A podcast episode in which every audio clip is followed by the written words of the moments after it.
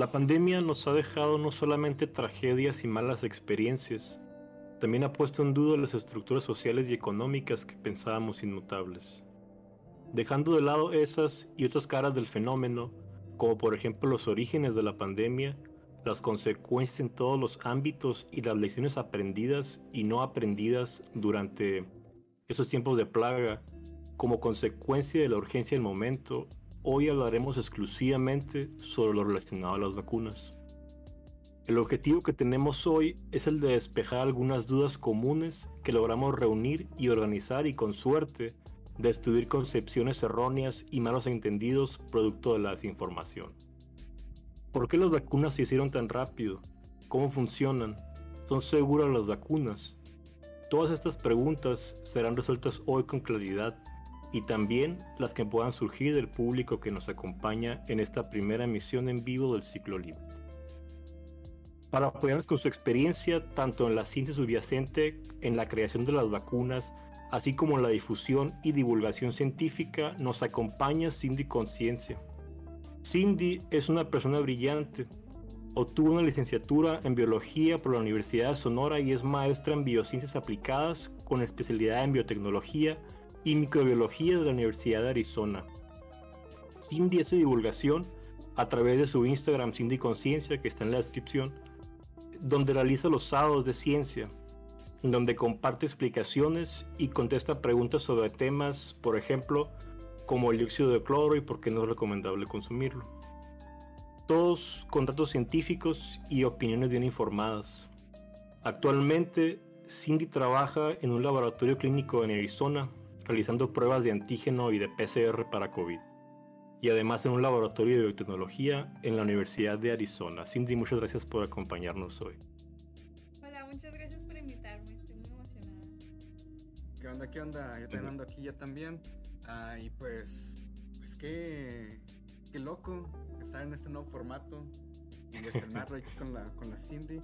Que vamos a ponerla aquí de una vez porque aquí la tengo, la trajimos, mira, a los cuarteles generales del ciclo límite.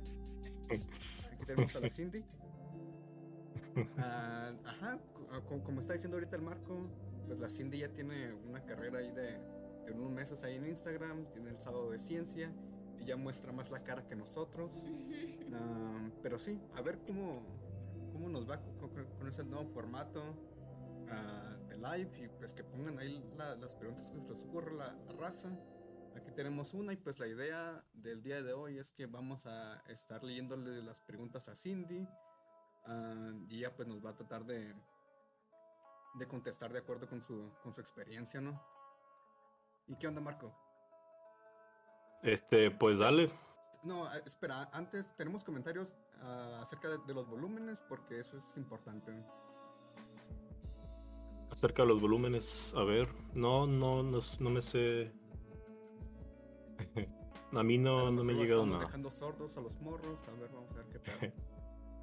a mí me dicen que todo bien. Aquí me, informan que, que al 100. Pues si todo está bien, entonces pues le damos de una vez. Excelente. Y lo primero, pues, aunque ya suene muy trillado, uh, Cindy, ¿por qué no nos das una breve explicación acerca del COVID-19? Bueno, eh, no me voy a extender mucho en esta parte porque creo que ya todo el mundo está familiarizado con lo que es. Y bueno, eh, la enfermedad eh, se llama COVID-19 y es a partir de una infección eh, que se genera por el virus SARS-CoV-2. Em, es una enfermedad que ocurre en las vías respiratorias y tiene complicaciones hasta cardiovasculares como neurológicas y pues hemos visto también que tiene eh, secuelas a largo plazo en un porcentaje bastante preocupante de, pues, muchos pacientes que, que, están lidiando con secuelas meses después de, de una infección. Eh, y pues como estamos, lo estamos viviendo, ¿no? Entonces creo que todo el mundo ya, ya está un poco familiarizado con, con que a muchas personas les puede dar asintomáticamente, a muchas personas se han muerto. Entonces es bastante preocupante también escuchar como, ay, pues es como un resfriado cuando no lo es y, pues muchas personas se han muerto, miles y miles de personas, entonces es algo que, que hay, es importante conocer, no tenerle miedo, sino estar informados, ¿no? Eh, entonces estoy muy emocionada de contestar algunas preguntas que puedan tener para, para informarnos y saber cómo eh, medir nuestros riesgos, que creo que es lo más importante. Ajá, porque el riesgo siempre está ahí, ¿no? Es algo que hemos aprendido, creo, estos meses. Así es, y, y aprender cómo ¿Qué, ¿Qué, actividades son de menor riesgo? ¿Cómo más o menos medir el, el, el riesgo? Eh, eh, también tratar de manejar el, el, sentido de incertidumbre, eh, que en la ciencia muchas veces ya estamos muy familiarizados, pero ahora el público también lo está viviendo, ¿no? Y Es que pues, es, muchos, es eso, ¿no? Siempre estás buscando y cuando sabes algo ya sabes que no sabes muchísimas más otras, otras cosas, ¿no? Está, está padre esto de la ciencia. Ajá, y, y más esto, estos pedos, ¿no? Son pedos complejos ya. Yo voy a hacer una breve aportación al final, pero sí, o sea, todo esto es nuevo. La humanidad ha aprendido, aunque no lo parezca. Qué loco que la humanidad haya tomado un, un resfriado, como dicen, ¿no lo es? Como una gran oportunidad de aprendizaje para una serie de cosas bien, bien, bien complejas, ¿no? Entonces tenemos un, un, unas, una, un conjunto de preguntas uh, predeterminadas que juntó el marco en las últimas semanas y las vamos a ir mostrando, pero pues pueden ir poniendo sus preguntas en los comentarios y las podemos ir leyendo. Ahí está el chat, yo lo estoy leyendo. Si tienen una pregunta, pues ahí la pueden poner. Ok, entonces vamos a iniciar con la primera pregunta. ¿Cómo se elaboró tan rápido la vacuna o las vacunas? Ah, bueno, eh, muy buena pregunta. Eh, bueno, creo que es importante mencionar que la última pandemia que vivimos pues fue hace 100 años y pues no, no teníamos muchas de las, de las tecnologías que se tienen hoy en día y mucho de la investigación, o sea, la biotecnología explotó más o menos a los, en los años 90. Eh, esa es, es una. Dos, pues la, o sea, el caos que el mundo vivió, ¿no? Y el, el la emergencia y la necesidad de la vacuna que se estaba viviendo globalmente y a partir de una colaboración entre gobiernos, eh, científicos, farmacéuticas, eso también fue muy importante, eh, que fue pues a partir de la, de la urgencia, ¿no? Que, o sea, la, la, naturaleza de este virus está cabrona, ¿no? Eh, es así, no, no, no es cualquier cosa. Entonces, eh, pues es un conjunto de cosas eh, que ya tenemos, o sea, muchísimos avances en investigación, en tecnología, en, en, en RNA, que es algo que se acaba de aprobar, pero ya tienen años investigando este tipo de, de, de tecnología. Y también, pues, la colaboración es otro punto importante. y también que se hizo el proceso para aprobar una vacuna, se trató de hacer aún lo más eficiente posible.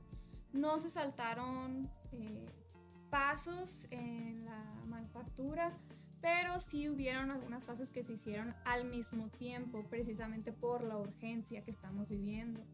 Eh, entonces, eh, normalmente se hacían los estudios preclínicos primeros, que, que primero que duraban años, años y después se empezaban con, con las fases eh, clínicas. Entonces, con, con la vacuna del, del, COVID hubieron unas fases que se intercalaron. Sería intercalaron, la intercalaron. Sí.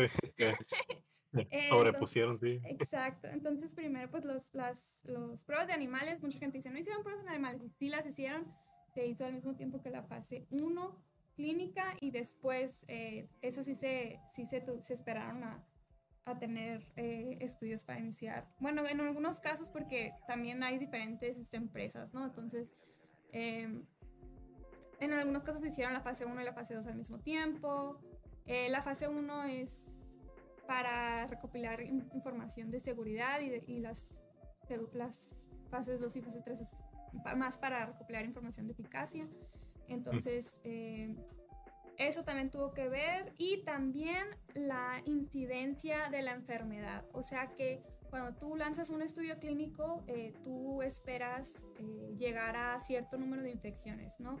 Generalmente tú tienes a un grupo, a un placebo, y a un grupo donde pues le estás haciendo el experimento, donde estás probando la vacuna y tú esperas cierto número de infecciones. No, eh, generalmente quienes llevan a cabo estos estudios no saben eh, quién, a quién se les dio placebo y a quién se les dio la vacuna para tener pues más control y eliminar... Eh, para que no esté sesgado. Pues, exacto, para que no esté sesgado. Entonces se tienen, por ejemplo, bueno, hasta que tengamos mil infecciones, vamos a, hacer el análisis de datos. Y precisamente por la situación que estamos viviendo, pues es, llegar a esas mil infecciones fue muchísimo más rápido que, que, otro tipo de enfermedad que no tiene tanta incidencia ahorita, ¿no? Entonces, eso es otro, otra de las razones por las que se elaboró, se llegaron a, recopilar datos más, más rápido. Entonces, es un conjunto de cosas que, que trabajaron eh, para que afortunadamente pudiéramos tener varias vacunas aprobadas ahorita. Entonces, ¿tú crees que son fundadas esos miedos sobre que fue muy rápido y todo eso? Yo creo que es algo normal eh, tener mm. ese tipo de preocupación cuando no se tiene el conocimiento de cómo, de cómo fue, la, o sea, cómo pasó.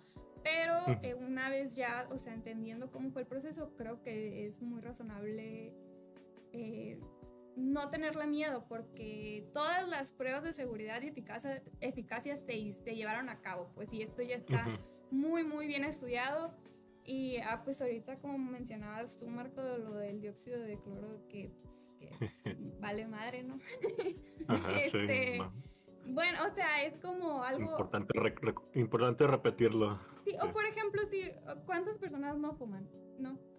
o sea, se sabe, se tiene estudios claros que, o sea, si fumas, tu este, calidad de vida va a bajar muchísimo y es, o sea, tantas veces más probablemente que te dé efisema, etcétera, etcétera, etcétera. Y con las vacunas pasa, o sea, que tenemos los datos, los estudios clínicos de miles y miles de personas de que esto eh, te puede provocar una respuesta inmune contra el virus y que te da una protección que, que es segura y que es efectiva. Entonces, eh, creo que no hay que tenerle miedo, eh, hay que estar bien informados y hay que saber muy bien discernir de, pues, de fuentes de información, porque hay un grupo, hay, o sea, hay grupos antivacunas que se encargan de eh, decir mentiras y, decir información falsa, entonces hay que saber muy bien qué es lo que está pasando. Y sí, no sé. Ok. A ver, entonces, ¿les parecen Sí, pasamos al siguiente, la siguiente pregunta que está muy relacionada, que es cómo fue el proceso de aprobación, porque ah, si bien hay una parte que es más ah, clínica, que tiene más que ver con, con, la microbiología, también hay una parte que es, tiene que ver con, con la burocracia, de cómo es el proceso legal para aprobarlo, ¿no? Porque no, no es las industrias farmacéuticas de la salud están bien reguladas, entonces esto tiene que seguir un proceso de aprobación riguroso, ¿no? Sí, em, pues primero, bueno, primero se tiene que hacer el descubrimiento del ingrediente activo o de cómo es que se quiere hacer este, este método de, la vacuna, método de transporte. esas son generalmente pruebas in vitro, en laboratorio. Eh, específicamente con SARS-CoV-2 fue muy necesario la secuenciación de, del genoma del virus que se hizo bastante rápido, o sea, en, enero. En enero, sí, yo me acuerdo. Sí, yo recuerdo. Fue la primera noticia que yo oí del coronavirus. Sí, porque... Incluso está bien curada eso porque hasta salían imágenes, este, puedes codificar el, eso, esa información en, en, en, colores. Entonces ah, se compartió mucho una imagen de una matriz así de muchos colores que era todo el genoma del, del virus. Sí, o sea, y una, una secuenciación no, o sea, no es algo, a lo mejor se escucha como más sofisticado o algo, pero es un, es es un protocolo muy rutinario en, laboratorios, en microbiotecnología, entonces, eh, pero pues sí estuvo muy chingón, o sea, e, eso por ejemplo es algo que ya, nosotros ya teníamos las herramientas listas para poder hacer esa secuenciación, o sea, puedes secuenciar cualquier cosa hoy, hoy en día prácticamente. Y no es muy caro también, o sea, es algo relativamente barato de hacer. Eh, entonces todo empezó por eso, o sea, identificar el, el, genoma, se hizo muy rápido y después, eh, se tenían también pues estudios previos con otros coronavirus, de cómo funcionan. Entonces se utilizó también esos conocimientos. Eh, después se detectó que pues la proteína espiga era la que, la que interactuaba en, en ese contagio, ¿no? Es la que ayuda a la replicación de, del mismo virus. Entonces este, se eligió esa proteína eh, para, para eh, como replicar. ¿Cómo, ¿Cómo, puedo explicar? se eligió esa proteína como para que el cuerpo, o sea, para crear las, las fuerzas inmunes contra esa proteína específica, porque el virus tiene varias, varias proteínas, ¿no? Eh, entonces eso también eh, tuvo que ver y pues em, eso es más pues preclínico, ¿no? Y el descubrimiento. Y después eh, pues son las fases de experimentos en animales, las fases preclínicas. En algunos, no todos hacen en tejidos celulares, todo in vitro y después ya que se tiene razón suficiente para probar lo que estás estudiando. No puedes sacártelo el arco del triunfo y decir, ¿sabes qué? Esto se lo quiero meter a 20 personas en el cuerpo y hacer un estudio clínico. Pues no, o sea, se debe tener una razón ética y, suficiente evidencia hasta ese punto de que puede funcionar, ¿no? Y luego ya, este, sí, porque, o sea, para hacer un estudio clínico no, no es nomás porque sí, pues precisamente es una de las cosas que los que apoyan al dióxido de cloro que dicen es que no hay estudios clínicos porque no los quieren hacer es porque no hay evidencia científica. De razón. Eh, ah, exacto, o sea, yo, yo leí de un estudio del se llama estoy yendo por la tangente, pero leí un estudio del dióxido de cloro que se estudió con ratones, pero eh, limpiaban las jaulas de los ratones. O sea, ni siquiera se los daban a los ratones, pues, porque no. Pero bueno. Y tampoco es como unas películas así de que, ah, sí, yo, yo, me, yo me propongo como voluntario para probar la medicina y, y se inyectan. Pues, pues, no, porque hay una cuestión de, de, ética, no solamente de quien la tomas, sino de quien la fabrica, ¿no? Y quien la, y quien que, pues deja que sea al alcance de, esa persona. Sí, inclusive con la remuneración. ¿Lo estoy diciendo bien? o sea, porque los, los, participantes de estudios clínicos, pues sí se les, se les da este una remuneración económica por su tiempo, pero también tienen que tener mucho cuidado, con, o sea, no puede ser mucho dinero porque entonces estás atrayendo... Bueno, por eso.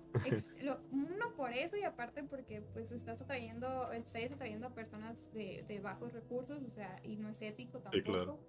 Y también, eh, también se tiene que tener diversidad en los participantes. este, de hecho, en los estudios clínicos de todas las vacunas vas a ver un, un breakdown de, de, de, eso también, de la demografía, ¿no? En cuanto a edades, eh, raza, etc. Y eh, me fui.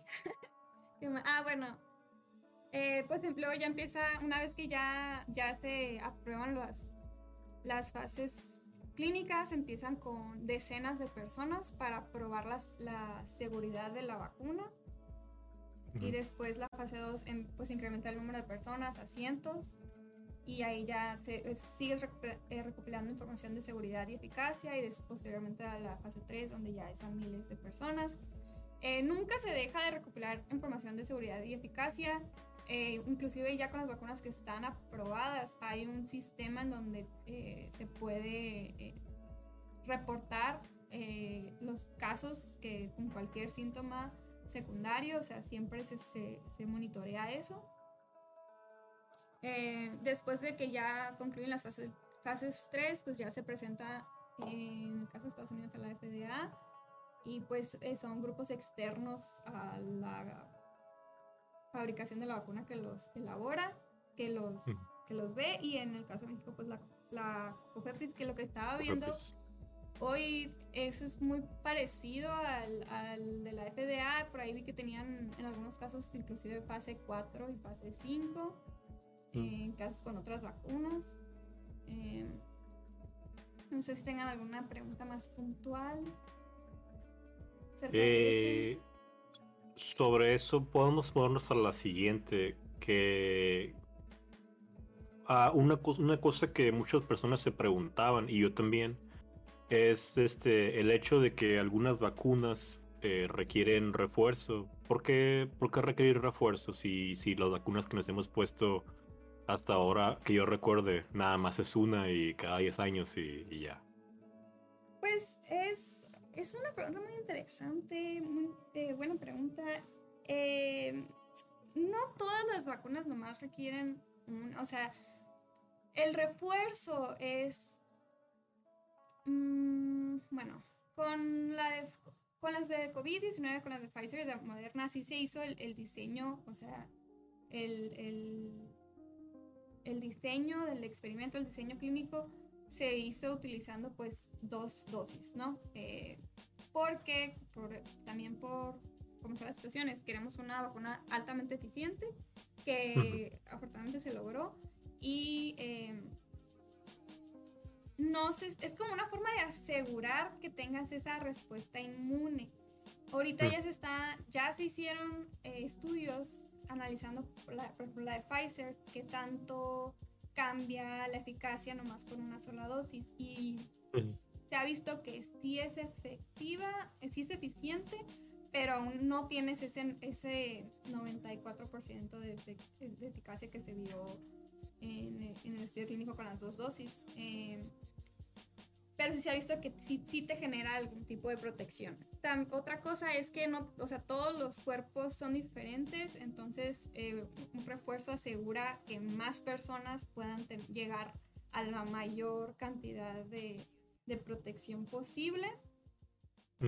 Y simplemente por el, el tipo eh, de vacuna, eh, también, o sea, lo que leí es que asegura que, tenga, que se puedan generar esos anticuerpos y que pueda durar más. Habiendo dicho eso, o sea, todavía no se sabe exactamente cuánto dura la vacuna de COVID-19 porque, pues, no, o sea, no ha pasado suficiente tiempo para, para hacer ese tipo de estudios. También por la urgencia de la vacuna.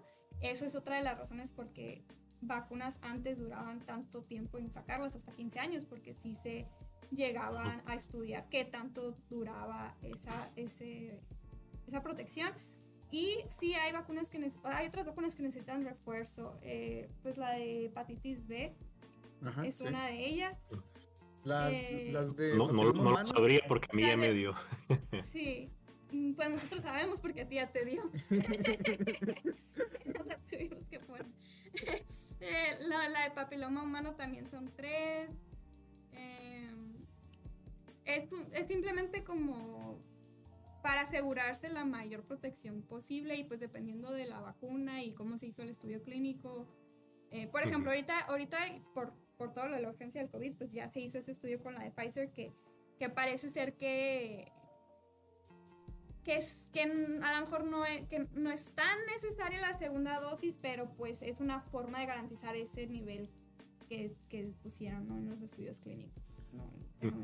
Ahora estoy reflexionando, o sea, ah, que creo que hasta este momento creo que no estábamos muy urgidos en general de saber esta clase de porcentajes cuando nos íbamos a, ahí a, poner las vacunas, ahí que nos la ponían ahí en la cartilla de vacunación, pues ahí no decía al lado de que, ah, sí, 99% de protección contra el tétano o lo que sea, ¿no? Ahora que sí nos importa pues esa, esa cantidad de la eficiencia, pues tiene bastante sentido para mí pues de que se quiera asegurar que sea una eficiencia alta poniendo dos dosis. Sí. Sí, aparte es una forma de, bueno, es que depende del diferente método de transporte pues de la vacuna, porque la de Johnson Johnson no, no necesita un refuerzo. Eh, el refuerzo también sirve, o sea, porque generas una respuesta inmune como de chingazo, ¿no? O sea, le dicen prime response. Y luego el refuerzo pues sirve para realmente como que garantizar esa respuesta, esa respuesta inmune a largo plazo, pues. Eh, las respuestas eh, inmunes estamos escuchando mucho de anticuerpos, pero también hay otros, otros tipos de células que también, este, pues tienen que ver ahí, ¿no? Como las células T, las células B, que son las que tienen la, la memoria a largo plazo. Entonces, es, pues es, un, es algo muy complicado, muy complejo, lo de la respuesta inmune. Cindy, sin- siendo, tú, siendo tú trabajadora este, relacionada a lo del, a lo del COVID, haciendo las pruebas, eh, tú, ya, tú ya fuiste vacunada. Sí, a mí ya me vacunaron. eh, ya pasaron como tres semanas después de mi segunda dosis y me pusieron la de Moderna. Digo, para, para eh, transmitir un poco de, de tranquilidad al respecto, ¿no? Porque sí, sí, sí he sabido también de gente. Estás viva todavía. A ustedes también se las pusieron. Ahí te, te la pusieron Marco. No, a, a mí me pusieron la, a mí me pusieron la de Pfizer. Ah, no sé, ah, igual Sí. puede- po- podemos platicarlo tal vez, pero porque he oído un chingo de cosas las últimas semanas de que, ay, yo me puse la de Moderna y me sentí así, yo me puse la de Pfizer y no me sentí tan culero, pero yo creo que vas a ser más anecdótico todo eso. Es muy ane- anécdota. Sí, claro. Lo que sí es que duele más que otras. Qué risa, porque a mí no. Bueno. O sea, en, en sí después el brazo. Ah, sí, o sea, el momento no, pero, momento o no. sea, yo, tra- o- o vacunas que me han puesto recientemente, pues me la ponen y luego aparte yo soy bien miedoso. Me la ponen y, y hasta ahí, y, y ahora sí es como que no, ando, ando con, con el brazo todo dolorido. ahí. Sí, y también es importante recalcar que no todas las personas tienen efectos secundarios, que los efectos secundarios no son tan graves, o sea, es, es ese, ese como, ok, voy a estar dos días tal vez con dolor de cabeza o tal vez fiebre, tal vez náuseas, que son los efectos secundarios eh, que, que te dan las vacunas, a que si me da COVID puede que tanto como que no me pase nada o tenga efectos a largo plazo, que es lo que sabemos que sí te pueden dar, causar un desmadre, tanto, o sea, pérdida de memoria, Ujú. efect- en el corazón. Y pues, Más adelante hay preguntas sobre, sobre eso, de hecho. Sí, ok. sí, Ah, Pasamos a la siguiente pregunta, ¿les parece bien? ¿vale? Ok, a ver. Ah, lo si- lo- la siguiente pregunta am, tiene que ver con el principio de, funci- de funcionamiento de las vacunas, porque sabemos que ah, hay una nueva tecnología que es la de RNA mensajero, entonces un poquito como que la comparación, ¿no? ¿Cuál es el principio de funcionamiento de las anteriores a esta tecnología y las nuevas? Bueno, eh, clase de biología 101, eh, el, sec- el dogma central de biología, que es de cómo, ¿Oyeron, Dogma? es, es cómo se transmite la información dentro de las células. ¿no? Entonces, ¿cuál, cuál, cuál es la información dentro de nuestros cuerpos? ¿Quién contiene la información? A ver, Marco y Dani. ¿Quién contiene la información? Dentro de ¿Quién tiene nuestras información? El ADN. Ah, mijo, se te pegó algo. Aprendí algo de, de Jurassic Park. Sí, o sea, el ADN tiene la información de todo, pero el ADN en sí no hace absolutamente nada, ¿no? Es como un libro y está ahí y tiene la información. Eh, así es como en nuestras células, en nuestro cuerpo así funciona, así es, es como nosotros estamos hechos, ¿no? Después va una molécula que se llama RNA y copia ese mensaje del libro de ADN. Eh, es una molécula bastante importante, pero un poco, bueno, quiero decir débil. Infravalorada. De, de, mm, ajá, sí, pero también, o sea, tiende a degradarse muy rápido. O sea, me da risa porque dicen, ay, de R- están necesitando RNA y yo, pues esa madre dura como dos horas nomás. O sea, cuando Ajá, trabajas es- esa es la razón de por qué requieren eh, estas temperaturas tan bajas, ¿no? Sí, Porque si las miras feo se ven. eh, sí, Se- se- sí, se mueren. te mueren. O sea, trabajar en un laboratorio con RNA es una hueva porque, es- no, o sea, no. Eh, a comparación de trabajar con DNA, que es muchísimo más eh, pesado, o sea, no se te degrada tan rápido como el RNA. Pero bueno, eso ya, también estoy yendo para otro, para otra tangente. Em, y bueno, entonces eh, tenemos el DNA y luego el RNA mensajero el, copia ese, ese mensaje y lo lleva fuera del núcleo porque el DNA está en el núcleo de la célula. Después eh, el RNA sale de la del núcleo hacia el citoplasma con los ribosomas y los ribosomas van a... a- son, es como, como la fábrica, la maquinaria ahí y, te, y produce las proteínas que, que es de lo que estamos hechos, ¿no? O sea, todos somos proteína y así. Ajá, acuérdense de la maqueta que hicieron en la primaria. La célula, el núcleo. Ahí está el, AD ahí está el ADN. y Mm, afuera, pues. No, no me acuerdo, la hizo mi mamá, perdón. Afuera está el ribosoma, la mitocondria. Ay, Ah, cuántas cosas aprendimos. Y, y las vacunas están imitando esta, este, esta transacción de información que ocurre en la naturaleza. Entonces, la vacuna es, es un mensaje, es un RNA que tiene la información de la proteína espiga del, de COVID y además pues tiene como una cobertura protectora que son lípidos y azúcares y otras cosas. O sea, eh, puedes buscar los ingredientes literalmente de, en Pfizer y Moderna y te dice qué es lo que tiene la vacuna, pero prácticamente es el RNA y algo que protege el RNA. Eh, ya una vez pues que entra tu ¿Tiene, cuerpo... tiene chips. Sí, tiene chips eh, que te... No, no puedo. 5G. Ah. Eh, ya pues una vez que entra a tu cuerpo, eh, nuestras... eh, nuestros ribos, este RNA va a utilizar nuestros ribosomas para crear la proteína espiga. Nuestro propio cuerpo va a producir una proteína que no es, que es ajena a nuestro cuerpo. O sea, está a mí estoy nerdeando ahorita, o sea, está incurado, pues, o sea, está bien impresionante. Eh, es importante recalcar que, o sea, el RNA nunca entra al, al núcleo, nunca, este, tiene interacción con el DNA, pues, o sea, no, no muta el ADN de, de nosotros, no, es, es imposible.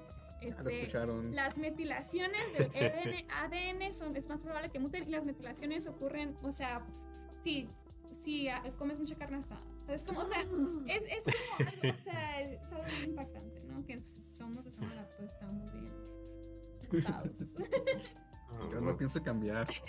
No, no- no estoy listo para escuchar esta conversación, la verdad. ahorita. Em, entonces, pues así es como funciona, o sea, nuestro cuerpo va a producir la una, una proteína, no produce el virus, no te infectan con el virus, es una parte pequeña del virus y nuestro propio cuerpo va a producir eso, pero lo- nuestro cuerpo eh, también es muy inteligente para detectar que eso no va ahí, o sea, que eso no tiene ningún negocio en ningún lado, entonces va a producir pues la respuesta inmune, que es lo que queremos, y pues los anticuerpos, las células B, las células T, y ya va a tener pues esa memoria ya cuando se enfrente al virus. Está bien, chi- está bien chilo, está bien, está bien curado. De- déjame Sí, ver es- si, es- si es entendí. una cosa de diseño que a, a mí me también, o sea, sin saber acá, sí como que me impacta acá de que, ah, vamos a diseñar una madre para que haga esta cosa a nivel así como que celular, súper microscópico. A mí se me hace bien loco. Déjame ver si, si entendí, digamos, como que grandes rasgos eh, lo que hace la vacuna, ¿no? Tiene, tiene la información, eh, RNA, y esta se mete a la célula y en la fábrica de la célula hace las, este, bueno, aparte de lo que dijiste, estoy como este, juntando con otras cosas que ya, que ya había sabido Ujú. ya sabía de otras cosas. Em, y entonces eh, eso da instrucciones a que la célula produzca, eh, en específico, bueno, para imaginármelo así, las patitas de la- del coronavirus, Ujú. eh, del SARS-CoV-2, y como no es algo que, que deba estar del cuerpo y el cuerpo lo reconoce, pues dice, ah, voy a hacer anticuerpos contra estas patitas. Entonces nunca te ponen el virus, es así como funciona. Perfecto. Ok, excelente. biotecnólogo. Ahora. Ok, a ver, vamos a... Uy, se están juntando aquí las preguntas. Bueno, esta pregunta ya la medio contestaste, a no ser que quieras agregar alguna otra cosa. Pues no cambia el ADN, no muta tu ADN por la vacuna. Eh, no, no, no, no sé. Ajá, no cambia el ADN, el ADN por la vacuna, no trae... Pero si comes carne asada. es otra historia. Y bueno, y pues chips tampoco, compras unos chips fuego mejor. Ah, a ver, y... Este, yo, pregunta- Bueno, ¿quieres decir algo antes. Marco? No, la siguiente pregunta para hacerlo. Este, hemos escuchado mucho sobre, pues, cómo van ava- cómo avanzando, mientras va avanzando la, la pandemia, más van avanzando, este, pues, las noticias acerca de, No, pues que en, Brasil se encontraron tales este, cepas y en Estados Unidos, Texas que tiene como siete propias y en, y en este, Inglaterra también se encontraron nuevas variaciones o cepas, no sé cómo se llaman. Este, estas eh, vacunas que están ahorita eh, poniéndose eh, protegen contra contra las nuevas este, variaciones o cepas del, virus. Sí, las nuevas, vamos a llamarlas las nuevas variantes. Variantes. Ajá. Em, sí. Eh, la respuesta correcta es sí, sí protegen contra las nuevas variantes. Se, se, ha visto que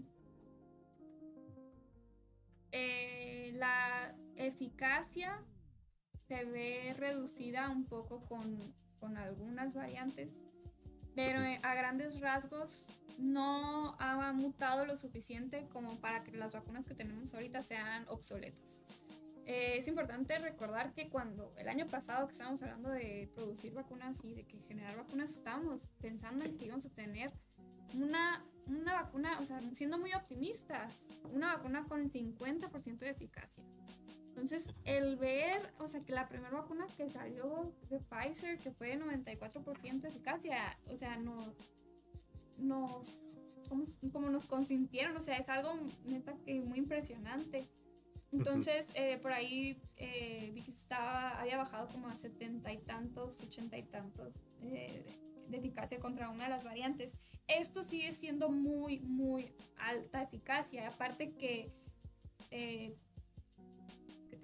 Mm, la de Pfizer, la de Moderna, la de Johnson Johnson, son 100% eficaces en, contra muerte por COVID y, hospitalizaciones, pues. Entonces, eh, que es algo también que se ha visto con la de Johnson Johnson cuando estás comparando entre vacunas, que la de Johnson Johnson muchos dicen, ay, nomás es 74% eficiente. Eso es algo muy bueno, o sea, eso es, 74% eficiente en, o 66, la verdad, no, no recuerdo muy bien contra COVID sintomático. Entonces, ahí te tienes que meter al estudio clínico a ver cómo ellos determinaron que era COVID sintomático.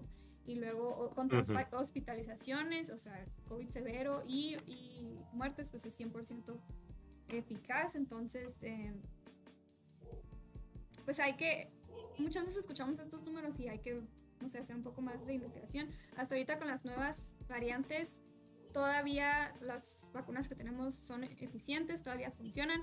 Ya se están haciendo estudios clínicos para ver una booster shot después, eh, cuando ya se necesita. O sea, ya, ya se está investigando porque el virus va a mutar, es lo que los virus hacen.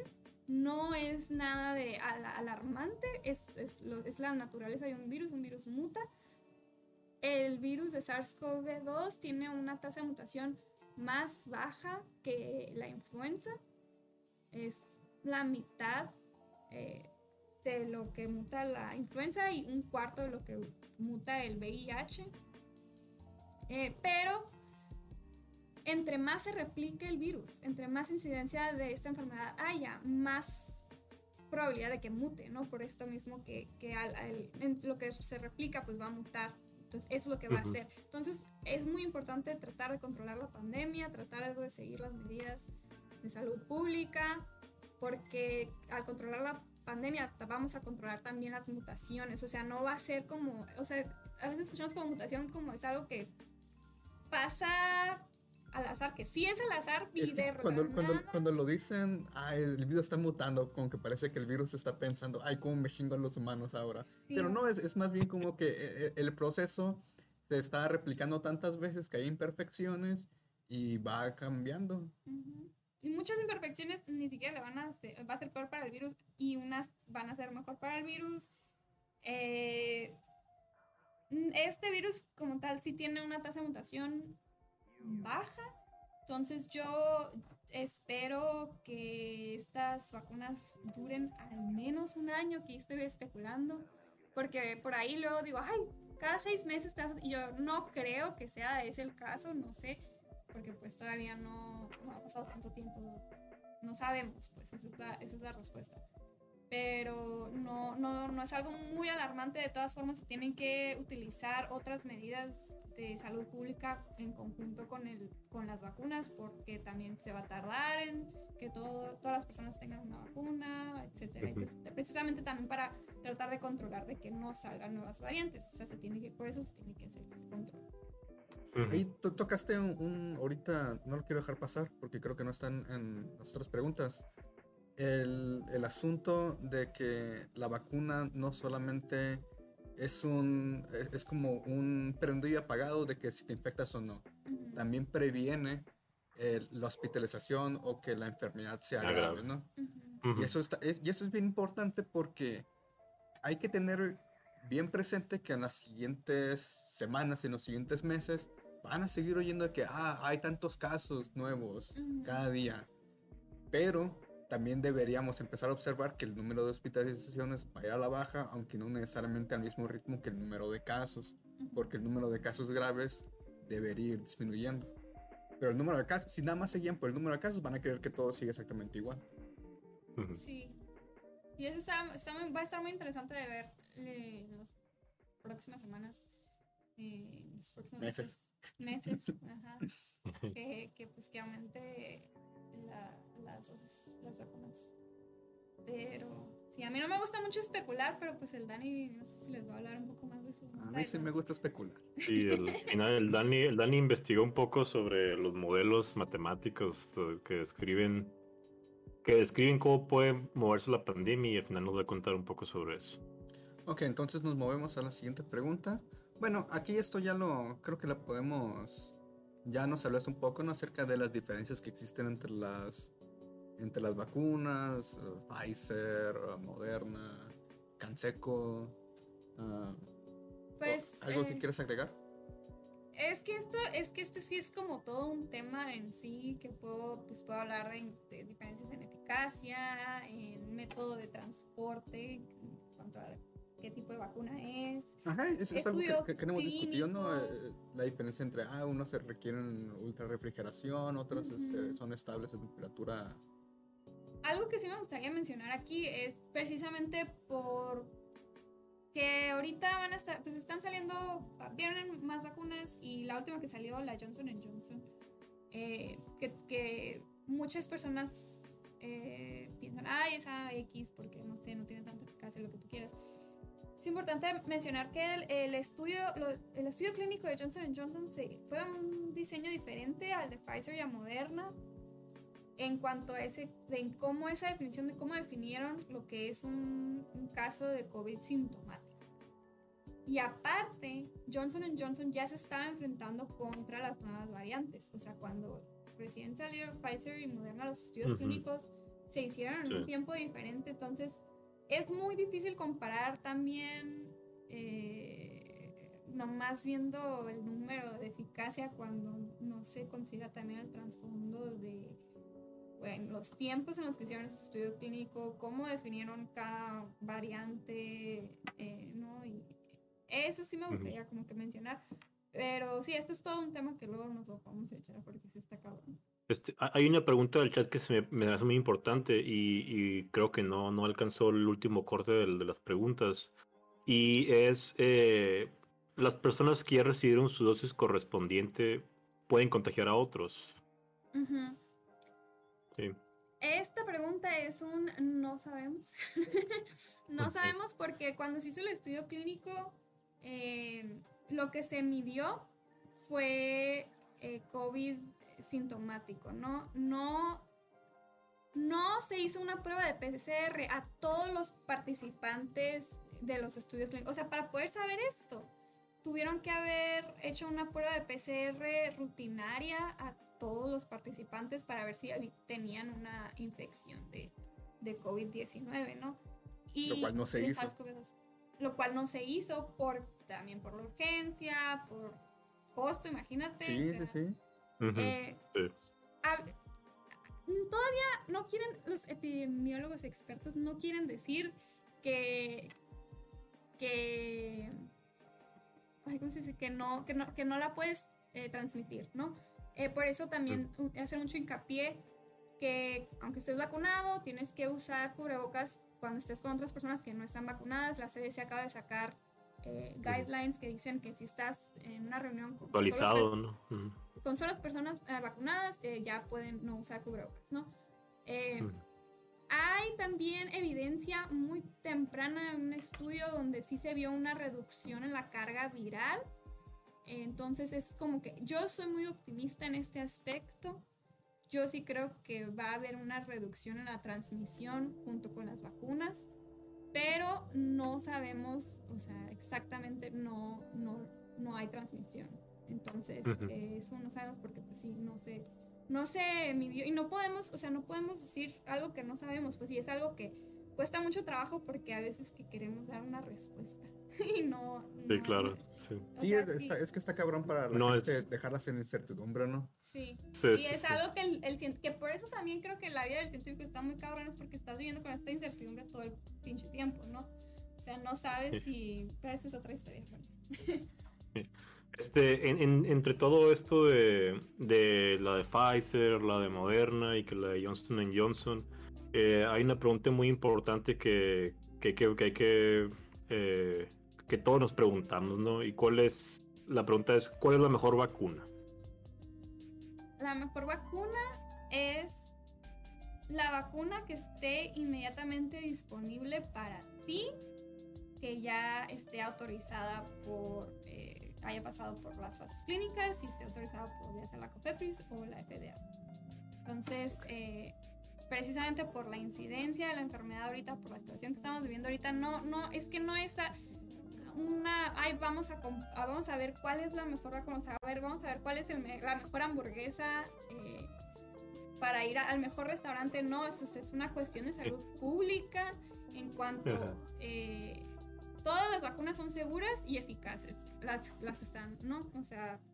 Las que se están aplicando ahorita. Aplicando, entonces es la, la, mejor vacuna es la que esté inmediatamente disponible para ti. Esa es la respuesta. Ok. Uh, pasamos entonces a la siguiente pregunta, que es acerca de el, ya lo venimos platicando, el significado de la palabra efectividad. ¿Cómo todos estos estudios, cuál es el proceso en el cual todos estos estudios se reducen a ese numerito? ¿Qué significa de que... ¿Y qué significa? ¿Qué significa 95% de eficacia o de protección? Hay veces que dicen. Ok, aquí voy a hacer una distinción entre eficacia y efectividad, que es algo que de hecho yo acabo de descubrir, vaya, o sea, con todo esto. En inglés es efficacy and effective, entonces creo que en español sería eficacia y efectividad. Eh, es una, hay una distinción entre esas dos palabras porque eficacia es lo que se mide en el estudio clínico y es lo que hemos visto. Es, los porcentajes que hemos visto hasta ahorita son porcentajes de eficacia, que es en, pues, en ámbitos controlados en el estudio clínico, esta es la eficacia y la efectividad es lo que se va a ver en el mundo real ya cuando se, se administra ya a la población.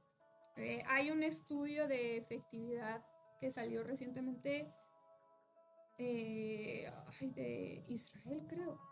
Posiblemente.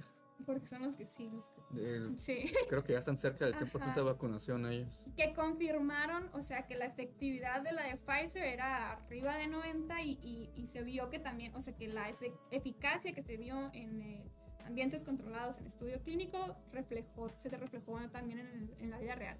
Entonces es algo que no siempre pasa, es importante recalcar porque por lo mismo que pues en un estudio clínico tienes las variables más, más controladas, eh, los participantes, eh, etcétera. Ya en, el mundo real también por cuestiones de logística, cuestiones con cosas como las dos dosis, que mucha gente no regresa para la segunda dosis o lo que sea, cuestiones diferentes de la vida, ¿no?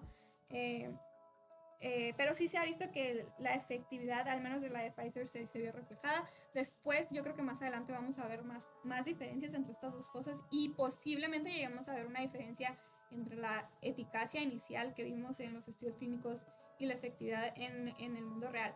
Pero otra vez, o sea, por arriba del 90% que tenemos las vacunas ahorita, por arriba del 60-70%, si se ve una reducción del de 10%, no es algo grave, pues eh, no, no es algo preocupante. Em, pero pues lo que se estudia en el estudio clínico que se dice como eficacia es que, por ejemplo, pues, cuando hablamos de una eficacia del 90%, es que si tenemos a 100 individuos que se les dio la vacuna eh, y 90 de ellos no tuvieron una enfermedad y 10 de ellos sí, pues estamos hablando de una eficacia del 90%. Hmm. bueno, ahí también hay un rollo, yo tampoco soy experto en eso. Ahora, todavía hoy en la mañana que me dio un clavado para ver los, los papers relacionados más con la parte de modelaje, ah, me encontré con, con, un paper que, que hablaba sobre el rollo de la de la estadística estadística condicional que le dicen, ¿no? Porque hay un rollo ahí, no es tan directo ahí como que tomar nada más un cociente, hay una cuestión de, de, estadística, de, de, diseño experimental que hay que tomar en cuenta. Ah, entonces, sí, eh, como dije al inicio, está medio cabrón agarrar toda esta metodología tan compleja, pasarla por la trituradora y al final como que esperar tener un número que te diga todo eso. Sí, y pues es como una forma muy fácil para nuestro cerebro de decir, ah, 90% de 100. Sí, sí. Entonces, pero pues sí es más complejo y un trasfondo muy cabrón. y, y, pues sí, es diferente pues lo que se ve en un ámbito muy controlado, estudio clínico y pues en la vida real. Este, la siguiente pregunta más o menos ya la contestaste, bueno, ya la contestaste en su totalidad, este, que es cuánto tiempo hay protección o cuánto tiempo este, dura la protección de la vacuna, ¿no? Y dices que no, no se sabe todavía. Pues es que ahí, ay, es que para mí esas dos son preguntas diferentes, perdón. o sea, eh, ah. eh, ¿cuánto tarda? Ah, sí, son diferentes. Sí. Eh, ¿Cuánto tarda en darme protección una vacuna? Es dos semanas después de tu segunda dosis, en el caso de Pfizer y Moderna. En el caso de Johnson Johnson, como solamente es una dosis, es dos semanas después de esa dosis, es cuando tu respuesta inmune está al chingazo. Entonces ya es, ese es cuando ya tienes esta protección, ¿no? ¿Y cuánto tiempo te va a durar esa protección? Es eh, aún no sabemos. Eh, yo no quiero especular. Eh, también por lo que se está viviendo pues con las nuevas variantes. Posiblemente, muy probablemente vamos a tener que tener un refuerzo posiblemente parecido a lo de la influenza. Eh, pero no, no, no, sabemos cuánto, cuánto dura precisamente por la urgencia. Eh, de tener una vacuna disponible, pues no, ya ni siquiera sería ético esperarnos a ver qué tanto dura antes de, administrarla. Porque son seguras, o sea, lo que sabemos son seguras, son eficientes. Eh, entonces, ahí está. Muy bien. Ok, la siguiente pregunta ah, es una cuestión bastante fuerte. Es algo que se ha observado con otras enfermedades en el pasado, que a través de campañas muy extensos de vacunación, el virus prácticamente se ha erradicado, como el caso de la viruela, por ejemplo, ¿no? ¿Se va a erradicar el virus con la vacuna? sí, pero no es nomás la vacuna, o sea, no podemos confiarnos en nomás la vacuna y olvidarnos de todas las otras medidas de seguridad que como el cubrebocas, el distanciamiento social, eh, Ajá, eso, Va a tardar. De, las dos semanas que, que, dijiste ahorita de, la vacuna, tampoco se lo tome como que, ah, sí, espérate dos semanas y ya como que fecha de arranque Después para. De tres, veces no, sí, sí, Ah, no, anda. Aguanta. Ajá, dos semanas y tú. No es como que tu vida va a empezar a partir de esas dos semanas. Es que algo también, es que es algo muy complejo, pero algo, o sea, a mí sí me gustaría decir, o sea, sí quiero decir, la pandemia va a acabar o sea, la, la pandemia tiene un fin. Mm, puede ser años, probablemente. Em, y la incidencia va a empezar a bajar lentamente, pero sí, todo esto se va a acabar, pero pues no creo, o sea, no es que no vamos a regresar como eran las cosas antes. O sea, para empezar, ya todos estamos bien traumados. Entonces yo creo que mucha gente va a seguir usando cubrebocas, mucha gente va a seguir trabajando desde casa si puede. Eh, pero definitivamente la vacuna es la luz al final de, ¿no? O sea, del camino, o sea, no, no se pudiera acabar sin la vacuna, pero... Es pues, un no punto de inflexión en, en la evolución. y, y definitivamente a la par de otras medidas, porque, o sea, también aquí en Estados Unidos está pasando ya en Texas y... Pinche Texas. Eh, o sea, que ya quieren abrir todo como si nada, pues sí, no se puede, o sea... Sí, no. justamente hoy, hoy se cumple el primer aniversario de, del lockdown en Estados Unidos. Precisamente. Y, y no, o sea, definitivamente la vacuna es la única forma de llegar a una inmunidad de rebaño. O sea, a menos que quieras matar a un puter de personas. No les des ideas, Cindy. O sea, es que sí, o sea, la vacuna es, es, es la herramienta más útil que tenemos. Pero no, no, pues, si vas a la guerra no nomás te vas a ir con una pistola, te vas a ir con un chingo de... Ay, no me gustó esta analogía. Pero pues sí, o sea, son, o sea, son, son muchas eh, herramientas que debemos de tener y no nomás una vacuna, sino varias. Pero pues sí, ahí está. Hablo Ahí está. mucho. Ya lo escucharon. Ok, am, pasamos con la siguiente pregunta en ese caso. Este, sí, vamos. em, si ya se tuvo COVID, ¿se puede uno vacunar? ¿O se debe uno vacunar? Eh, sí y sí. Eh, por, la respuesta inmune por infección natural es muy variable. O sea, algunas personas tienen niveles bajos de anticuerpos, otras tienen niveles altos de anticuerpos y no se sabe exactamente qué tanto te dura esa protección por inmunidad natural.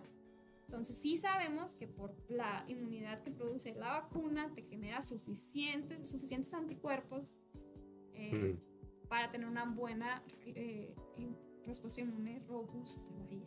No sabemos qué tanto, pero definitivamente mejor que la de una respuesta inmune natural. Eh, sí se pueden vacunar. eh, no se ha habido. No sé, no se ha habido. No han habido casos de. eh, que, que dicen, ay, no, te va peor si te la pones. No, no, no, no pasa.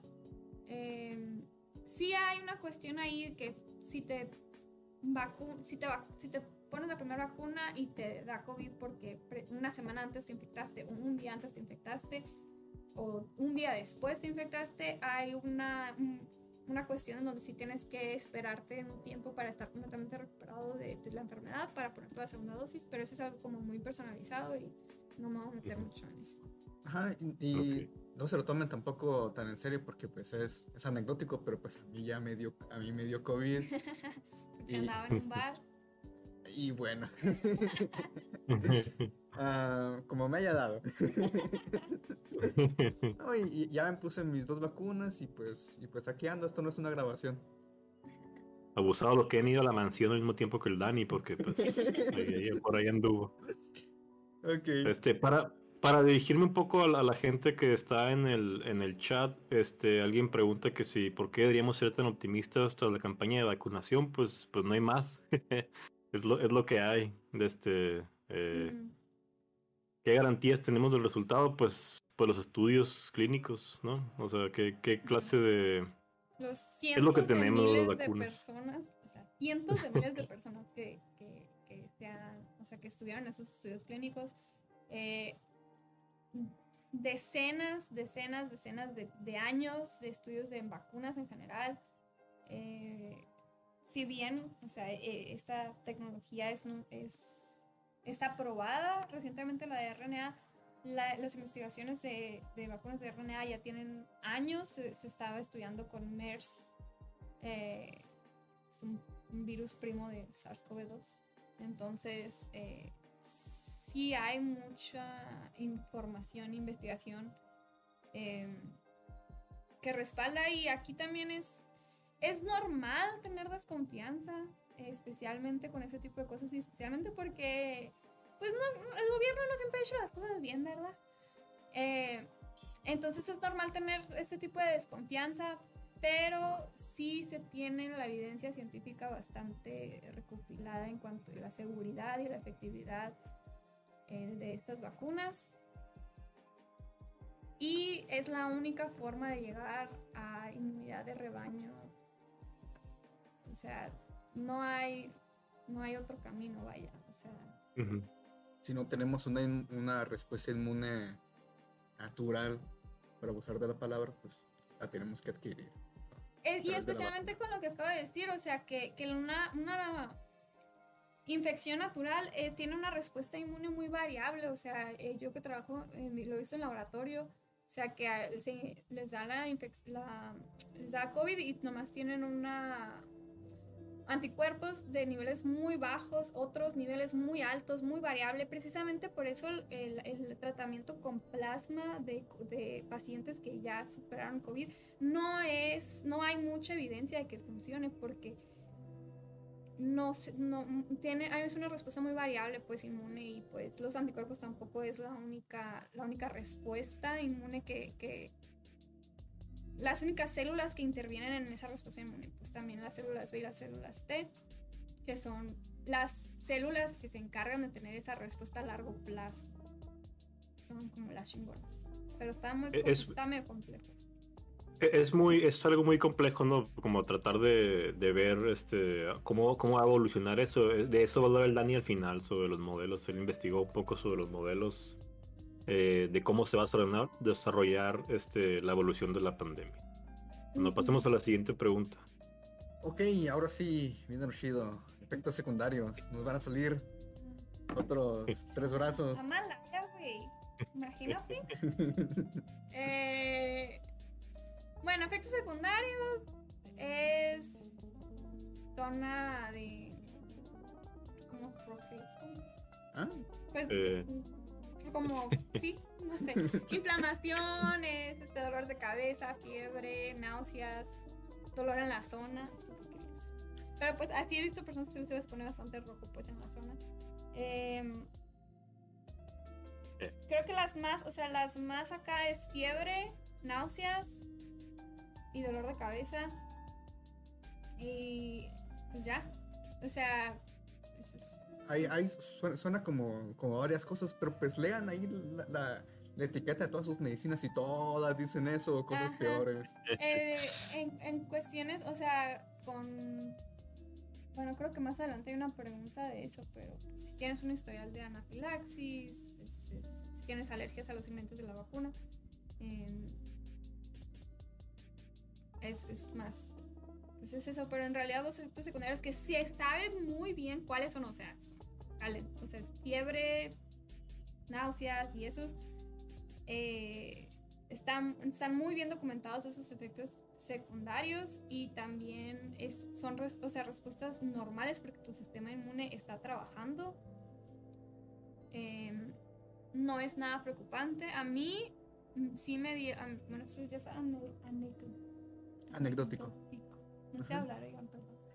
Eh, pues sí me dio el, la segunda dosis, tuve efectos secundarios donde me dio fiebre la, la noche en que me pusieron la vacuna. Día siguiente tuve dolor de cabeza como los últimos dos días y ya, o sea, después ya, o sea, fue todo lo que me pasó. Eh, también hay mucha gente que no, no siente nada y no quiere decir que no les funcionó. O sea, creo que ahí por ahí leí que el 30% eh, de las personas tienen efectos secundarios. Ajá, pero en general, pues no es nada para, para. Sí, ¿no? es algo. ¿Qué opinión te merece eso precisamente? El hecho de que mucha gente haga ruido, que, ah, no, que a esta persona, a cinco personas les ha causado tal este, cosa grave, ¿no? ¿Qué, qué dirías este, frente a eso? Sí, quiero decir que no ha habido ni una sola muerte a raíz de las vacunas de COVID-19. Ni una sola. Han salido. Mande. Sí, te iba a decir de las, de las millones que ya se han puesto, pues. Sí, han salido noticias de que le pusieron la vacuna y se murió. Y luego entras a la noticia de que atropellado saliendo de. o sea, eh, no se ha visto, no se ha podido comprobar ninguna. no hay una causalidad. Hay una relación de causalidad. Y correlación. Ajá. Este, bueno, vamos a pasar a la siguiente pregunta, que es una que de hecho yo te hice en un Cindy, este, en un, en un sábado de ciencia, Sí. Un Cindy, Cindy con con, sábado. de Cindy con ciencia. Sí. Este, para que sigan a Cindy en su, en su Instagram, los sábados habla de ciencia. Este, los y en una de esas habló sobre las vacunas también. Eh, y yo tenía esta duda hace rato. Y la pregunta es: ¿por qué estamos seguros de que no hay efectos secundarios a largo plazo de la vacuna? A ver, pues tú Con la poco respuesta, tiempo que ya la- puesto. Ya la preguntaste tú y la respuesta, a ver si, te, si, si aprendiste algo del todo de ciencia. Sí, sí, aprendí algo del sábado de ciencia, de hecho. Bueno, me dijiste que hay una serie de, de efectos secundarios genéricos que generan todas las vacunas y que y me diste un nombre en específico, que no me acuerdo el nombre de un vato, este, o un apellido, no sé. Y dije, ese güey, y este, dijiste que usualmente es- esas este, reacciones se presentan al máximo a los seis meses y que es todo lo que hay que preocuparse. Ujú. Eso es lo que recuerdo. ¿De qué Sí. Sí, ya se tiene, se tienen pues años y años y, y décadas de, de investigación y de documentación de efectos secundarios de vacunas. Y todos los efectos secundarios ocurren en los primeros seis meses. Eh, han habido, eh, lo- o sea, que un poco, com- o sea, efectos secundarios un poco más complicados, que es como palsy, que es eh, como que te, ay, ¿cómo se llama? Inmovilización de, del- de la cara, del cuerpo, que Parálisis. parálisis, ajá, Pero- que se resuelve después, pero pues no es algo deseable. Y si es algo, sí es un efecto secundario que ocurre a raíz de las vacunas y no te da a los cinco años de que te vacunaste. O sea, todos los efectos secundarios de las vacunas eh, se generan en los primeros seis meses. En- con las de COVID-19 no ha habido ningún caso de Bell's palsy. Em, sí. Y además, por ejemplo, con las de RNA, también como- mencioné ahorita, o sea, la molécula de RNA no está en tu cuerpo por más de un día. O sea, un día se me hace mucho, la verdad, porque, o sea, se degrada en chinga. Entonces, sí me da risa cuando lo ponen así como que, "Ay, Ah, preocúpense por otras cosas que se RNA", y yo, meten. Exactamente. Mira, si tomas Coca-Cola, estás bien jodido. o sea, pero bueno. Patrocinado por Pepsi. Uy, qué rico una coquita de vidrio. Neta. Ok, ah, siguiente pregunta. Ah, ¿Vacunarán a los niños? Ujú. Voy a Eventualmente, invitar a los niños. eventualmente sí se van a vacunar a los niños. Ya hay estudios clínicos que se están haciendo para niños. ¿Por qué no se hicieron para niños? Y aquí voy a meter a embarazadas también por cuestiones de consent.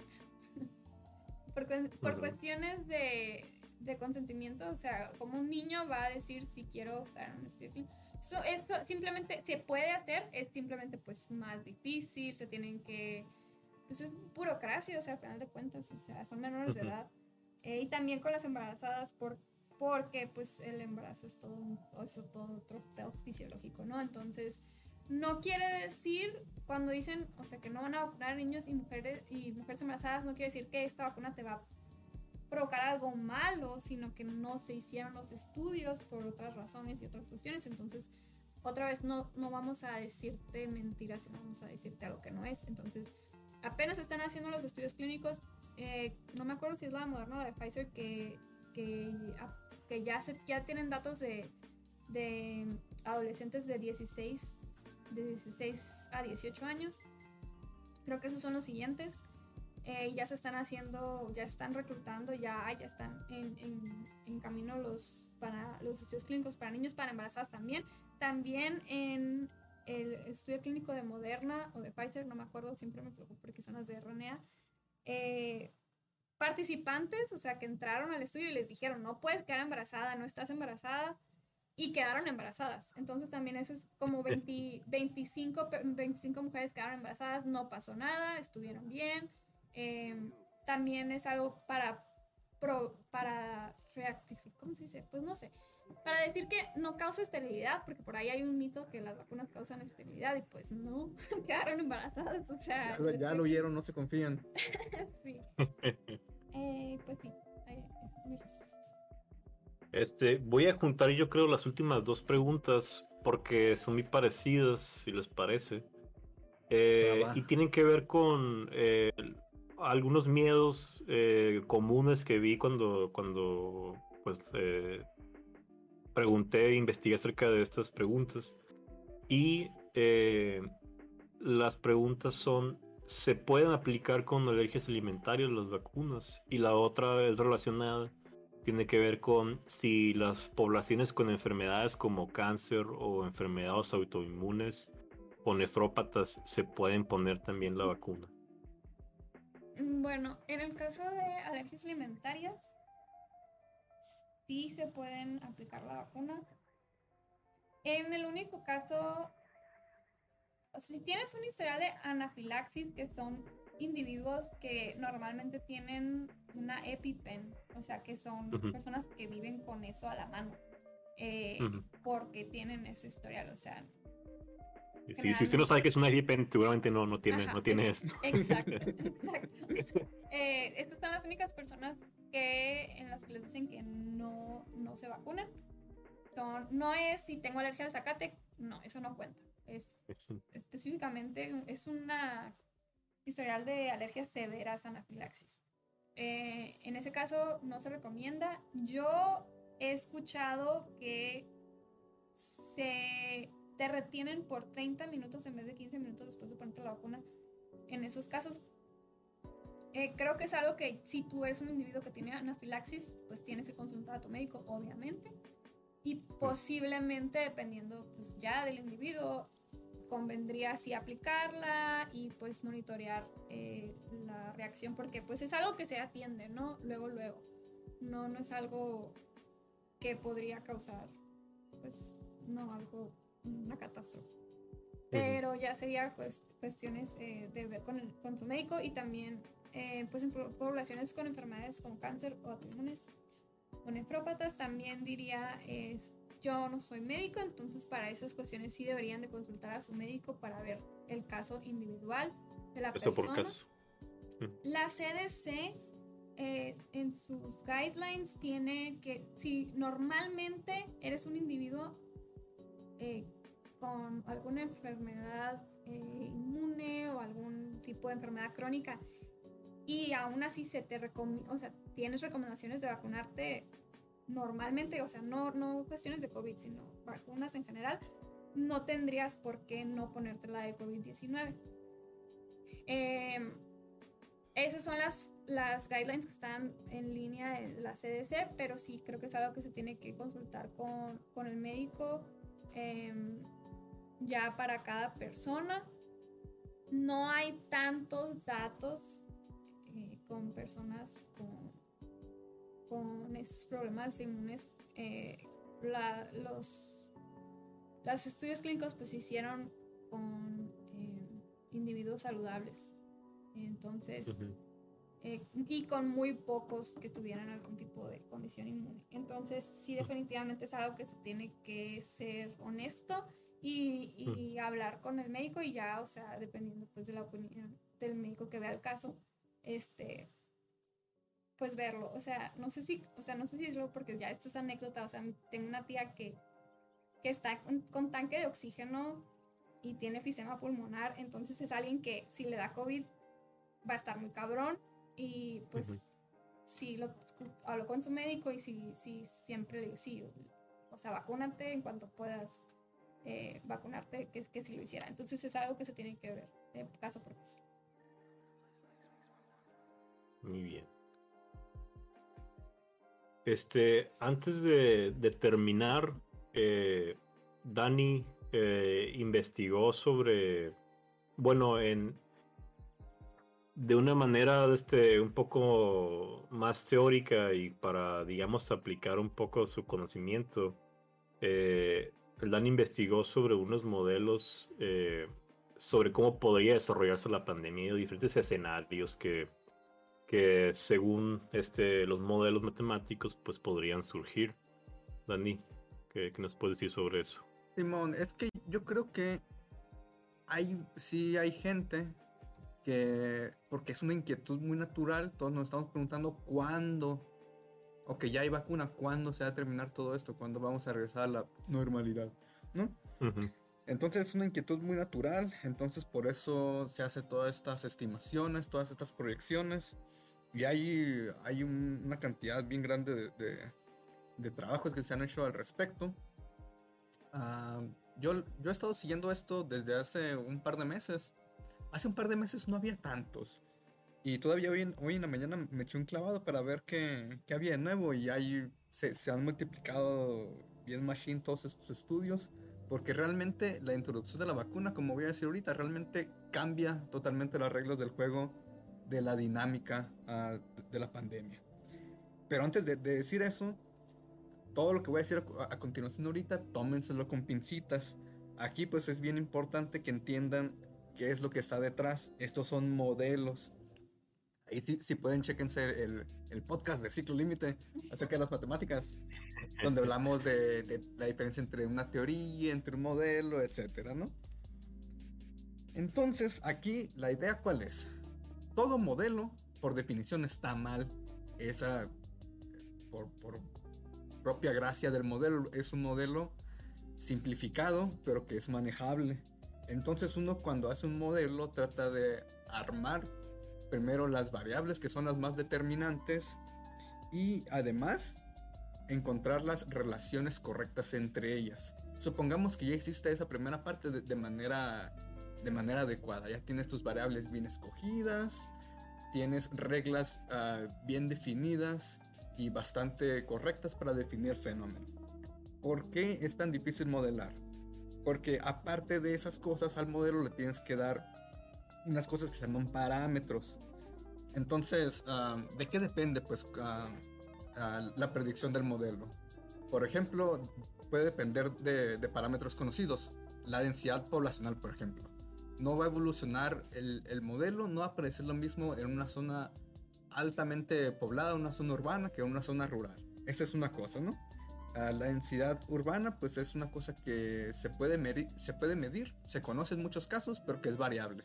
Entonces eso ya dice que hay mucho trabajo detrás de hacer estos modelados. Y creo que la peor parte, la parte más sensible de todo esto, es que hay parámetros que son desconocidos. Por ejemplo, la tasa de transmisión del virus es algo que no se conoce, no, hay una tablita en libros que te diga, pues, la, tasa de transmisión, la efectividad de la vacuna pues está en duda, es, ahorita se, se, sigue pues calculando sobre la marcha. Y todo eso pues a veces se tiene que o estimar o tomar una serie de valores muy amplio y pues existe incertidumbre pues. Ah, y pues yo, me, yo me, me, divierto mucho viendo estos modelitos, yo como, como físico, porque a veces me encuentro cosas bien curiosas cosas que, que, de repente vi en la carrera, no sé, me encontré este paper una vez te lo, te lo comenté Marco, de que modelaban a la epidemia como un sistema cuántico de dos niveles, ¿no? Sí, el clásico. Nivel, 0 eh, sano, nivel 1 infectado, ¿no? Y ahí hacían un desmadre y, algo daba. Pero ya hay otros modelos, uh, por ejemplo, basados en, en cosas de, de, física estadística, que se, se me hacen muy chilos. Pero bueno, a, lo mejor muchos de ustedes al inicio de la pandemia oían mucho de estos modelos que se llaman modelos CIR, que, que, significa que estudian tres cosas, ¿no? Se basan en estudiar el número de personas susceptibles, infectadas y recuperadas. Ahora ya con la vacuna se habla de modelos uh, CIR-VD. La B pues es de vacunados y la D es de, de fallecidos, ¿no? Uh, deceased en, en inglés. Entonces, como les dije, eso ya cambia totalmente las, las reglas del juego. La dinámica ya es diferente. Y nada más como que para, para confirmar un poquito que todo lo que sale en estos papers, si bien no es algo completamente determinista, sí a veces termina reflejándose pues, en, en, cosas uh, reales. Yo me acuerdo en, en, en enero me encontré un paper que hicieron unos, unos profesores de, de, la Universidad Autónoma de Madrid y ellos hablaban de un número bien particular. Ah, hablaban de que para realmente ah, frenar el avance de la pandemia se, requería de una tasa de vacunación del 0.3% de la población cada día. Es el, es el, estimado que con su modelo encontraron en, en diciembre. Uh, ese paper lo hicieron con datos de diciembre. Y ahora, en febrero, uh, estaba viendo que en Estados Unidos la tasa de vacunación es de 0.22% cada día y que lo esperado es poder llevarlo a 0.35. Entonces, pues, por ahí andan estos modelos, pues no, no están tan mal. Uh, y algo, pues, bien interesante son, de nuevo, qué parámetros, de qué parámetros depende el modelo. Y la gran mayoría de los modelos vi que dependían principalmente de dos. La eficacia o la eficiencia, ya, no me acuerdo de la distinción, la eficiencia de la vacuna, ese 95%, 85%, etc. Y el otro es la tasa de vacunados por día. Me acuerdo también que al principio de la, uh, de la pandemia o cuando todavía se especulaba con la vacuna, se hablaba mucho de que no, es que se necesita 30% de la población para, para alcanzar uh, uh, inmunidad de rebaño o 50%. Uh, ese número en realidad no, es tan relevante. Eso es aplicable cuando tienes una situación estática, como cuando que tienes tu rebañito de vacas ahí sí bien bonitas y dices, ah, el, el 50% son inmunes a esta enfermedad. Entonces, si les aviento el virus, uh, puedo asegurar que no se va a propagar en todas. Para eso aplica ahí. Para una situación dinámica como esta, que, que, la, que la vacunación está ocurriendo al mismo tiempo que la propagación, ese número no es tan importante. El número que es realmente, que es realmente relevante es la tasa, la velocidad a la que vacunas gente. Y como dije, a los modelos predicen que lo óptimo debe ser por encima del 0.3% de la población diariamente. Uh, y lo otro es que uh, también uh, he visto muchos papers que juegan mucho con esto de que, ok, tenemos una, una variabilidad de la eficiencia. Podría estar entre el 85%, entre el 95%, y resulta que no hay, no hay tanta diferencia a, a, largo plazo. A largo plazo aquí se habla de, de seis meses para arriba. no hay tanta diferencia realmente entre si es de 85%, 95%. Uh, de nuevo, otra razón para que no se ponga tan quisquilloso de que no, es que no, yo no me quiero poner la, la vacuna de, de ¿Cómo es? Johnson Johnson. Johnson Johnson. Johnson Johnson, porque no es, tan, no es tan eficiente como la de Pfizer. A largo plazo no va a importar, la verdad. a ver, por aquí traigo otros, otros papers por aquí que me llamaban la atención. Había uno, este es muy reciente. Uh, salió uh, la última semana de febrero y hace una predicción acerca del, de la dinámica en Estados Unidos.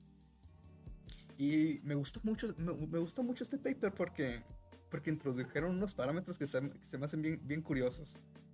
Uno se llama nivel de precaución, que tiene que ver pues con las medidas que toman los individuos para prevenir contagios y que está, está directamente relacionado pues con el número de casos. Si en tu modelo el número de casos aumenta, este nivel de precaución también aumenta. Y meten otro que se me hace todavía más curioso, que es la sensación de seguridad. Ah, que es algo que, no sé, yo, yo vengo yendo a Gatel diciendo eso desde hace rato, pero pues, ay, son palabritas ahí, no sé. está queriendo justificar falta de acciones. No, no, pero aquí ya, ya lo cuantificaron estos vatos. Ah, la sensación de seguridad, pues, aumenta con el número de vacunas. Entonces aquí hay, una, hay un efecto interesante que conforme aumenta el número de personas vacunadas, aumenta la sensación de seguridad y eso puede incidir en que aumente el número de casos. Entonces, en estos modelos hay condiciones en las que después de la vacunación todavía hay como, hay como un piquito uh, ahí, en la curva, ¿no? De que sí está todavía en una parte muy alta y como que bota ahí. Poquito, pero luego ya empieza a bajar. Uh, lo importante es que es un efecto a corto plazo. Uh, en, en, este paper también se considera, por ejemplo, este escenario que del que, bueno, ojalá, ojalá ni siquiera lo tuvieron que considerar. ¿Qué pasa si tengo un porcentaje de la población que no se quiere vacunar? qué tanto retrasa la evolución de la pandemia. Fíjate, de hecho, sobre eso hay datos este, un poco desactualizados, pero hay una página que se llama, creo que World in Data, algo así. Y, y, al final vienen unos porcentajes de intención de vacunación. Y por ejemplo, en Francia está como al 30%, sí. Sí está. No, sí, es que eh. yo cuando leí el paper se me hacía que están exagerados. manejaban niveles de desde el 0 hasta el 60%. ¿Qué pasa si todos se quieren vacunar? ¿Qué pasa si el 60% de las personas no se quieren vacunar? y pues ahí con, de nuevo, esto tómenselo con pincitas. Ah, la mayoría de, de, de los escenarios que se plantearon son muy parecidos y la mayoría predice un pico todavía entre marzo y abril. Uh, y esto va a seguir durante el verano y luego se va a alcanzar un punto crítico. Ese punto crítico puede alcanzarse entre mayo y agosto de este año. ¿Qué significa ese punto crítico? Es el punto donde la curva está descendiendo más rápido. No significa que ya no haya contagio, no significa que haya poquitos. Es el punto donde más rápido está decreciendo. Ah, pero es un muy bien indicativo de cuando ya la tendencia es completamente a la baja. Entre mayo y agosto de 2021, todo esto pues dependiendo de el número de personas dispuestas a vacunarse, ah, de la efectividad y de los niveles de precaución que también dependen de las medidas gubernamentales.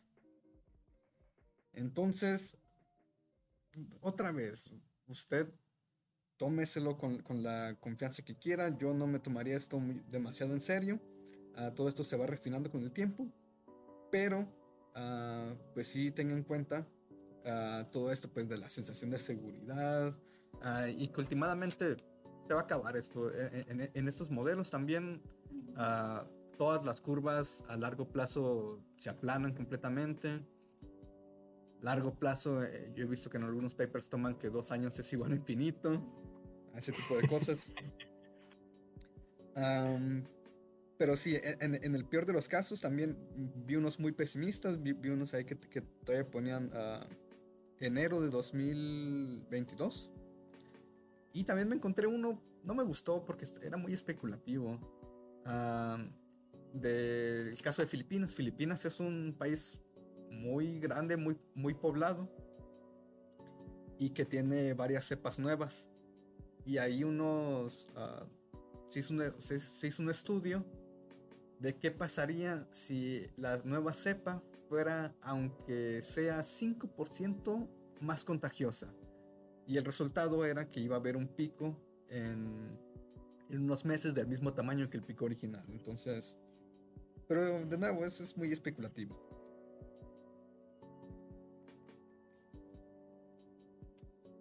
¿Cómo la ves, Marco?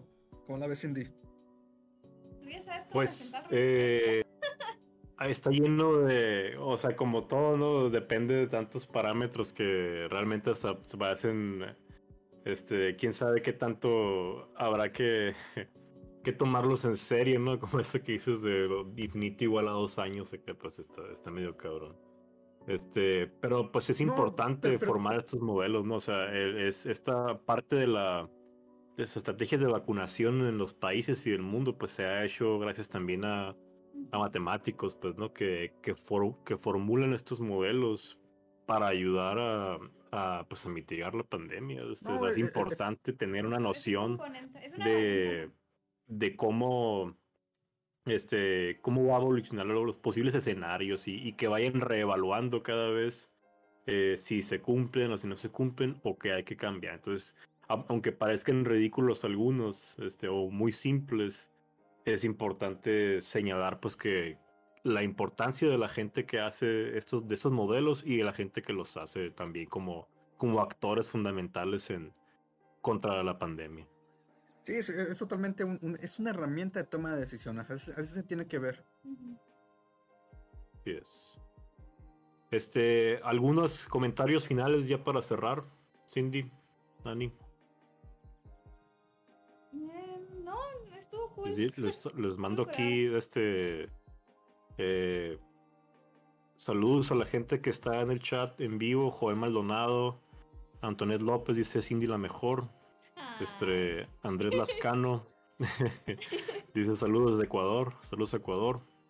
Eh, Cindy Romero, Dafne Velázquez, mi papá, saludos. Este, Diogni, saludos Diogni, saludote.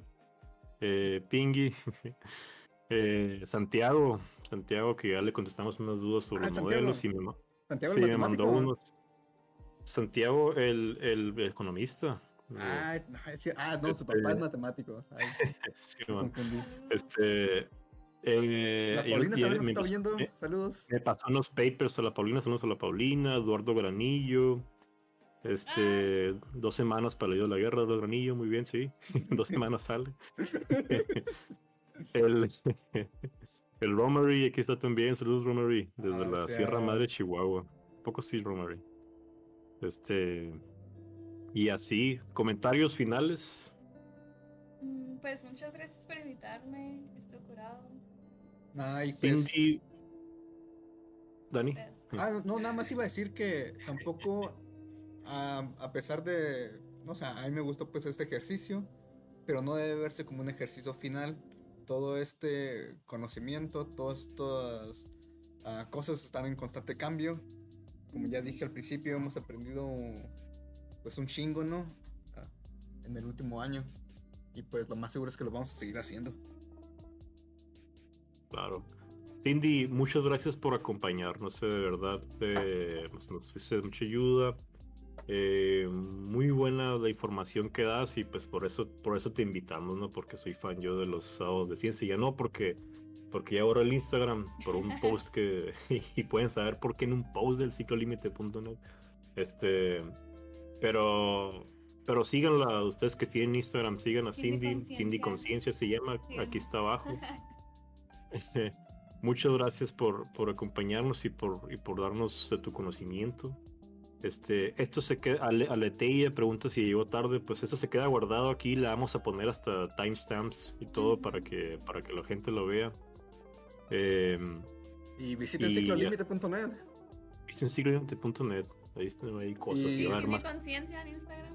Y Cindy Consciente en Instagram. Sigan, sigan tratando de adivinar por qué le pusimos .net. Ya, ya comentó alguien no, una cosa nada. bien interesante, fíjate. Sí, e- ese ya es el primer ganador, pero ah, Ah. ese es el primer ganador por el hecho de haber respondido, pero el que dé la respuesta correcta Sí. también se va, se va a ganar un premio ahí. Excelente. Este, y pues gracias a ustedes que nos escuchan. Y síganos, síganos en, en Facebook, en Instagram, digo en Instagram no. En Facebook. Y comenten ahí YouTube, también de este- una vez si, si les gusta más este formato que el formato grabado. Sí, es menos, menos trabajo realmente, este, y pues más, más, Lo que no más saben este, es que, lo que no saben es que cuando es grabado yo le edito las voces del, del Romario y del Marco para que sus opiniones coincidan con la mía. Este, y pues síganos, síganos también aquí en YouTube para que pues haya más exposición y, y llegue más gente a esto. Hay más- tenemos más contenido y tenemos planes para hacer muchas más cosas, así que pues aquí estamos. Muchas gracias a todos por su atención. Saludos. Ok, pues eso ha sido todo Gracias. y nos vemos en el siguiente periodo.